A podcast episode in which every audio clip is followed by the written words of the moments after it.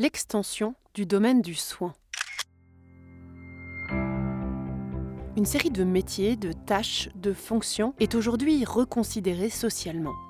En quoi cela se traduit-il par des avancées sociales concrètes? Un article de Camille Andrès paru dans le cadre du dossier de juin 2021 de Réformer sur le thème du CARE. Un texte lu et monté par Élise Perrier. Il et elle ont été au cœur de la crise. Les métiers du soin et de l'aide à la personne se sont retrouvés sous les projecteurs. Car soudain, il y a un an, nos économies ont fait mine de découvrir qu'elles ne pouvaient pas fonctionner sans le soin médical, bien sûr, mais aussi tous ces métiers du care. Enseignants et enseignantes, responsables de crèches, hommes ou femmes de ménage. Mais aujourd'hui, qu'en avons-nous appris? Sur le terrain, les soignants sont formels. Il n'y a aucun changement concret, affirme Enrico Borelli, co-responsable de la branche des soins du syndicat UNIA. Constat corroboré par Sophie Lay, présidente de l'Association suisse des infirmières et infirmiers. Il y a eu une prise de conscience dans la population, mais le politique n'a pas suivi. La pandémie n'a pas foncièrement changé les choses, explique-t-elle. Comme d'autres métiers du CARE, les infirmières et les infirmiers, professions majoritairement féminines, demandent de la reconnaissance. L'initiative populaire pour des soins infirmiers forts arrive d'ailleurs en fin de processus parlementaire au courant du mois de juin. Lancée en 2017, elle compte quatre revendications majeures. Premièrement, mieux financer la formation, mais aussi améliorer les conditions cadres inscrire les soins infirmiers dans la Constitution et finalement faciliter l'activité libérale. En Suisse, comparé au salaire moyen, les salaires infirmiers hospitaliers sont proportionnellement parmi les plus bas de l'OCDE. Mais la principale revendication des soignantes et des soignants n'est pas directement financière. Le vrai problème, ce sont les dotations, soit le nombre de patients attribués à un soignant, souvent bien trop élevé, pointe Sophie Lay un constat partagé dans toutes les professions qui impliquent du lien et de l'empathie. Pour pouvoir porter attention à autrui, il faut avoir du temps.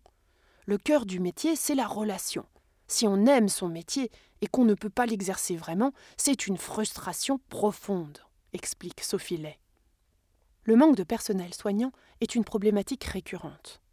Une étude de l'OPSAN en 2013 montre que 45,9% des infirmiers et des infirmières quittent prématurément le métier, dont un tiers avant l'âge de 35 ans. Le malaise est profond. Pour les soignantes et les soignants, la crise est donc l'occasion, non pas de défendre le soin, mais de revoir la manière dont on le conçoit. Avec UNIA, Enrico Borelli compte ainsi constituer un groupe de travail dans la seconde partie de l'année pour établir un standard de la qualité de soins base de futures initiatives politiques. Si les combats politiques ne sont pas encore mûrs, la prise de conscience sociétale a connu un coup d'accélérateur. Tout d'un coup, ce qui fonde la pensée du CARE depuis des décennies est devenu évident. Cette crise a montré nos besoins relationnels, ce qu'inclut le soin dans un sens large, explique Nadja Egert, à la tête du Centre interdisciplinaire de recherche en éthique de la Faculté des sciences de religion de l'Université de Lausanne. Elle explique La crise nous montre à quel point nous sommes vulnérables, c'est-à-dire interdépendants. Nous vivons en interrelation avec les autres. C'est donc toute l'idée que l'on se fait de notre autonomie qui est fausse. Pour vivre et agir en pleine liberté et autonomie, en réalité, nous avons besoin d'un très vaste réseau et de relations qui satisfont nos besoins de base. Ce care qui a fait irruption dans nos existences montre l'intrication de nos fondements intimes et de notre organisation sociale. Il se comprend comme une vulnérabilité et une activité, un sentiment et un travail, selon la définition de Frédéric Worms, professeur de philosophie contemporaine à l'École normale supérieure et auteur de plusieurs ouvrages fondamentaux sur le sujet.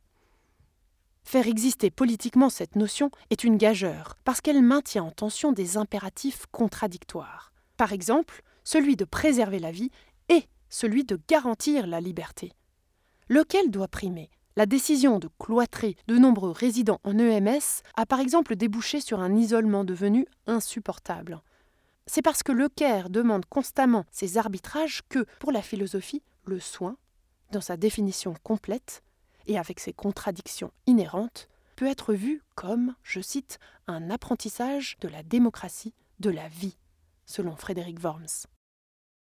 Sur le plan individuel, l'expérience de soigner et celle d'être soigné pourrait même être primordiale pour nous faire prendre conscience de qui nous sommes. En prenant soin de quelqu'un, on le reconnaît et on le fait exister. Il y a là une vraie dimension créatrice. A l'inverse, nous existons tous car un jour, quelqu'un a pris soin de nous. Toute notre vie, nous sommes à la fois soignés et soignants, observe le philosophe. Nombre d'entre nous ont vécu cette expérience de manière aiguë, ces derniers mois en particulier.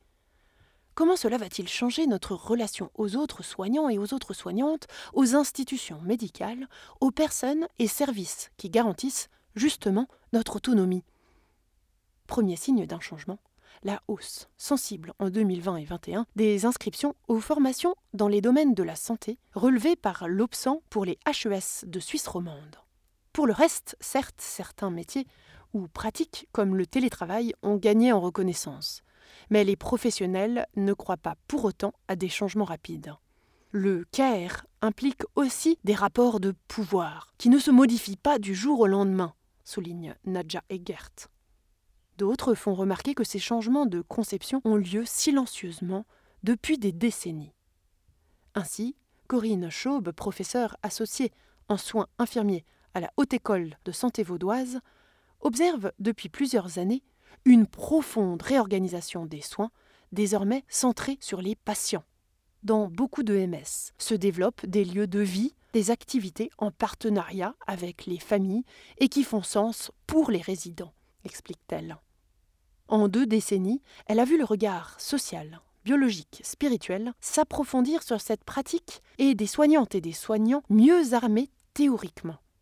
Aujourd'hui, elle constate un intérêt marqué de ses étudiants pour l'intégration des familles dans les parcours de soins. Et aussi la volonté de nombreux soignants et aussi de développer un maillage de soins, je cite, avec d'autres professionnels et partenaires. Elle s'explique. L'idée serait de promouvoir la santé en étant centrée sur les proches, les réseaux, les quartiers. L'Église y aurait tout à fait sa place une attention collective qui pourrait prévenir les maladies et la solitude. Elle poursuit Les envies sont là, mais les budgets ne les permettent pas. Financer de telles collaborations impliquerait une restructuration du système de santé. Le care, ou quand l'empathie est politique. Le mot anglais care peut se traduire par soin, mais aussi plus largement par attention, prudence, bienveillance. Il sous-entend l'écoute et l'empathie.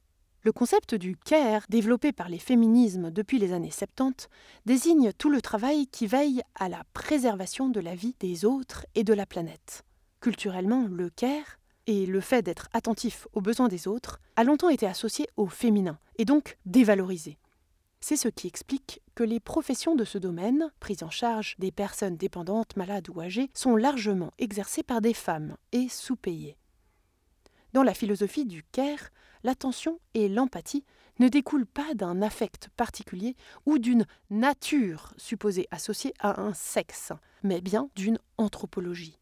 L'humain est compris comme un être de dépendance, sujet à des besoins essentiels et relationnels.